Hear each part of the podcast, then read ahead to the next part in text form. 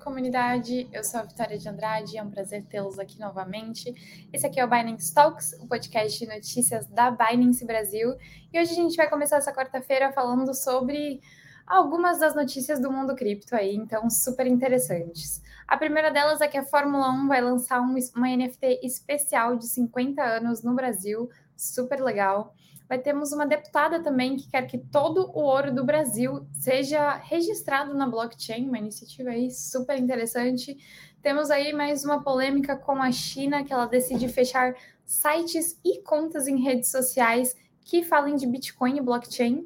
E por fim, uma novidade do mercado, o filme, um filme da Netflix que vai promover uma campanha distribuindo NFTs no metaverso. Então, notícias aí super interessantes nessa quarta-feira. E antes da gente começar, vou só lembrar vocês que o Binance Talks, assim como o Binance Talk Show, também estão no Spotify. E sigam a gente em todas as redes sociais. A gente é arroba Binance Português no Instagram, arroba Binance PT no Twitter, no, no ah, opa! No YouTube a gente é Binance Brasil.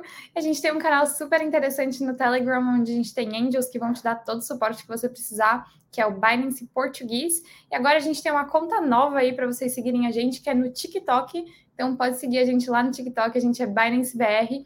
E no TikTok a gente vai ter vídeos todos os dias com um fato cripto super interessante aí para você conhecer e aprender mais sobre esse universo enorme que é o mundo da blockchain.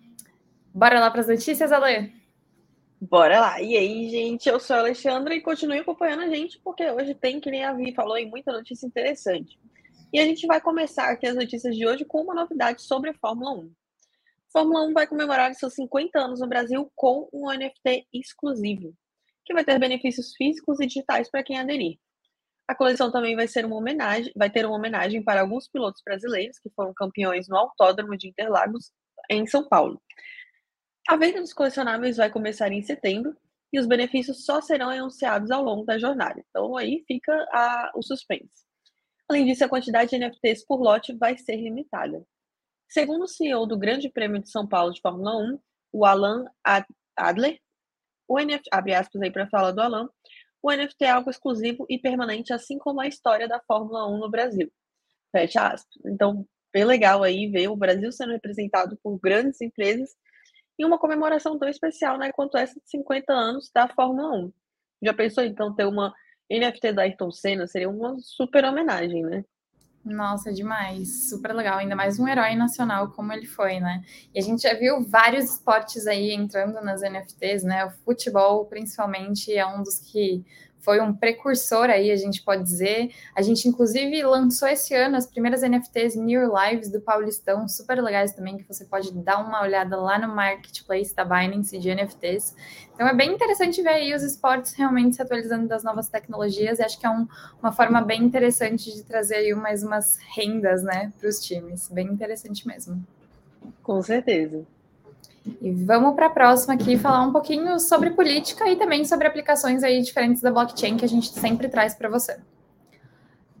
Então, uma deputada quer que todo o ouro do Brasil seja registrado na blockchain. A Joênia Valpicha, deputada federal, quer que todo o ouro do Brasil seja registrado em blockchain para acabar com os garimpos ilegais no país. A ideia é que sejam criadas novas normas de compra, venda e transporte para o ouro no país.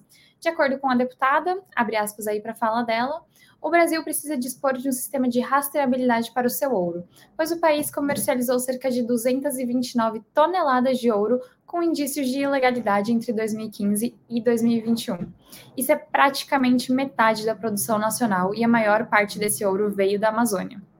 O uso da blockchain na fecha aspas aí, né, para a fala da deputada, voltando para a notícia, o uso da blockchain na rastreabilidade do ouro ajuda a acabar com garimpos ilegais que são feitos em terras indígenas, onde não é permitido esse garimpo. Joane acredita que a blockchain vai ajudar, abre aspas mais uma vez para falar dela, a consolidar todos os dados e processos das operações minerais com os registros e documentações eletrônicas adicionais sobre as movimentações e vendas, o que permitirá, inclusive, criar alertas para fiscalização. Então, fecha aspas aí para a fala da deputada. Bem interessante, né? Esse uso a gente tem visto a blockchain sendo adotada fortemente, não só no Brasil, mas a gente já trouxe vários casos aqui do Brasil também. E nos últimos episódios falamos da Argentina também, né? Querendo adotar a blockchain para acabar com a corrupção lá. Então, é realmente uma tendência mundial para poder saber o que está acontecendo, poder rastrear as coisas, e isso tem muito a ver com a transparência que a blockchain traz, algo que a gente está sempre comentando aqui também. Então, mais um caso aí bem interessante de uma aplicação da blockchain. Com certeza, é um caso bem interessante mesmo, porque mostra uma, uma aplicabilidade importante, né? Que é rastrear e aí contornar esse problema grande com a ilegalidade. Então, se você souber de onde o ouro vem, você sabe se ele vem de alguma, algum garimpo legal, né? Um, um processo bem feito, ou um garimpo ilegal que, inclusive, pode ter prejudicado não só a própria terra, como pessoas que moram em volta, enfim, uma população em volta de, de algum lugar, o ecossistema todo. Então, bem legal a gente ver isso e espero que dê certo.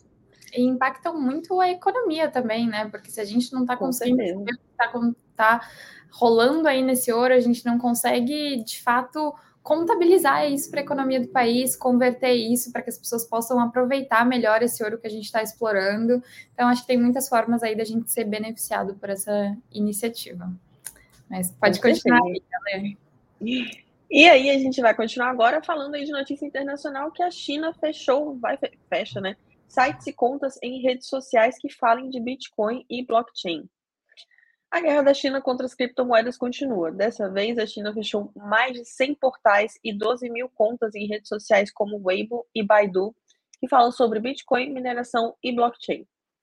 Após a intervenção, as contas foram bloqueadas e sites foram fechados pelo órgão de administração do ciberespaço da República Popular da China, responsável por fiscalizar as principais plataformas e garantir que as regras do governo estão sendo cumpridas. Desde 2021, a China proibiu a mineração de Bitcoin no país, alegando, alegando que este mercado facilitava a prática de crimes. Entretanto, o Fórum Econômico Mundial, FMI, publicou um estudo onde afirma que a repressão da China se dá pelo medo de fuga de capitais do país. Então, bem interessante também esse, esse último ponto, porque a FMI tem dado umas críticas né, ao longo do tempo sobre criptomoedas, mas que nem a gente, a gente fala, sempre tem, na realidade, sempre tem dois lados ou mais, né? E essa decisão afeta o mercado todo, né? Porque o mercado da China, querendo ou não, é grande. Então, em 2021, quando foi proibida a mineração do Bitcoin até o preço das criptomoedas sofreu aí um, uma queda por causa da migração que os mineradores tiveram que fazer para achar outro país com custo de energia baixo e acessível. E aí agora também um grande mercado que é a China vai ter aí um, mais um empecilho aí com os portais e contas de redes sociais que muitas vezes são usados para né, disseminar informação, trazer estudo, trazer explicações, lançamento de produtos novos. E vamos ver como que as pessoas vão lidar com isso e se vão achar uma forma diferente também para lidar, né? Ao invés de, não sei, criar uma rede social, criariam blogs, mas eles também fecharam sites, então vamos ver aí como que eles vão, vão repercutir a partir de agora. Exatamente. Esse tipo de proibição é muito difícil, né, de monitorar, assim, por mais que eles tenham um governo muito rígido, um governo é, que a gente pode até chamar de autoritário, que, né, tá sempre ali investigando a vida da população, ainda mais no meio digital, a gente sabe que tem muitas formas de burlar isso. É, quando teve a proibição de mineração, ainda tinha muita mineração na China. Quando pararam as regras, a China voltou a ser o segundo país que mais minera no mundo. Então, eu acho que é realmente bem complicado conseguir parar isso. E faz muito sentido essa, essa fala aí do FMI de que, na verdade, eles estão é, com medo de perder dinheiro lá dentro, né? Ainda mais com todas as crises que estão acontecendo aí no mundo. Mas vamos aguardar para ver que, que acontece mais e a gente sempre traz as notícias mais fresquinhas aqui para vocês. Com certeza. E vai também um pouco de encontro com, com a própria implementação que eles têm do Yuan digital, né? E, ou não, é um stablecoin, mas é uma moeda digital, é um ativo, é um token. Exato, é mais fácil bloquear o dos outros e falar, usem só o meu, né? Que foge Sim. totalmente aqui da, da ideia de descentralização que a gente tanto acredita. Mas como eu disse, vamos acompanhando aí para ver se vai dar certo ou não. Eu sou desacreditada, mas, né, vamos ver. Bom, vamos falar agora de coisas super interessantes. Eu confesso que eu achei essa notícia aqui super legal, super curiosa. é, a Netflix vai promover uma campanha distribuindo NFTs no metaverso. Então, uma empresa aí super grande como a Netflix, utilizando aí as tecnologias que a gente já está aqui mais familiarizado com, é, mas que o público em geral normalmente não conhece, né? Então, para quem gosta de NFT e filmes, essa combinação está perfeita. O novo filme da Netflix, Agente Oculto, está chegando no metaverso e terá distribuição de NFTs. A ideia é que os jogadores possam participar de uma missão dentro do, metaverso no estilo Agente Oculto. Para quem não assistiu ainda, o filme é de ação e conta com alguns atores famosos, como o próprio Chris Evans, o Capitão América ali da Marvel. E para jogar é importante assistir, pois conforme for jogando e navegando pelo labirinto, seus conhecimentos vão sendo testados. E ao final do jogo, você ganhará um NFT de edição limitada.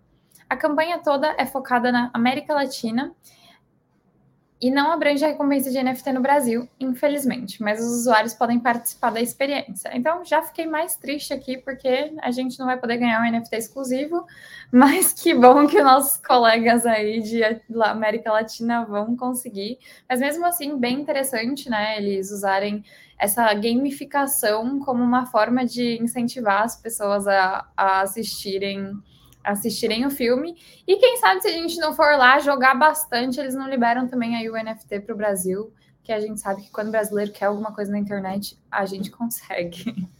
Exatamente, eu não ouvido nada do nosso poder aí dos brasileiros, porque realmente quando a gente quer, nem se for, a gente quer alguma coisa, a gente consegue. Então, se a gente pilhar muito, for lá jogar, e saber eles não liberam aí umas NFTs pra gente. É, e vocês gostaram da ideia? Eu gostei muito. Contem pra gente aí no chat que a gente quer saber o que vocês acham. E por hoje é só, né? É, por hoje é só, né, Ale? Vou lembrar aqui vocês só mais uma vez de seguirem a gente então em todas as redes sociais. A gente é arroba BinancePT no Twitter, arroba Binance Português no Instagram, Binance Brasil no YouTube, Binance Brasil na Binance Live também. E agora a gente tem um TikTok, então sigam a gente lá no TikTok também, Binance BR no TikTok. Por hoje é só, galera. Isso aí, pessoal. Obrigada pela participação de todos e até sexta-feira no nosso Binance Talk Show ou próximo Binance Talks na segunda-feira. Tchau, tchau. Tchau, tchau.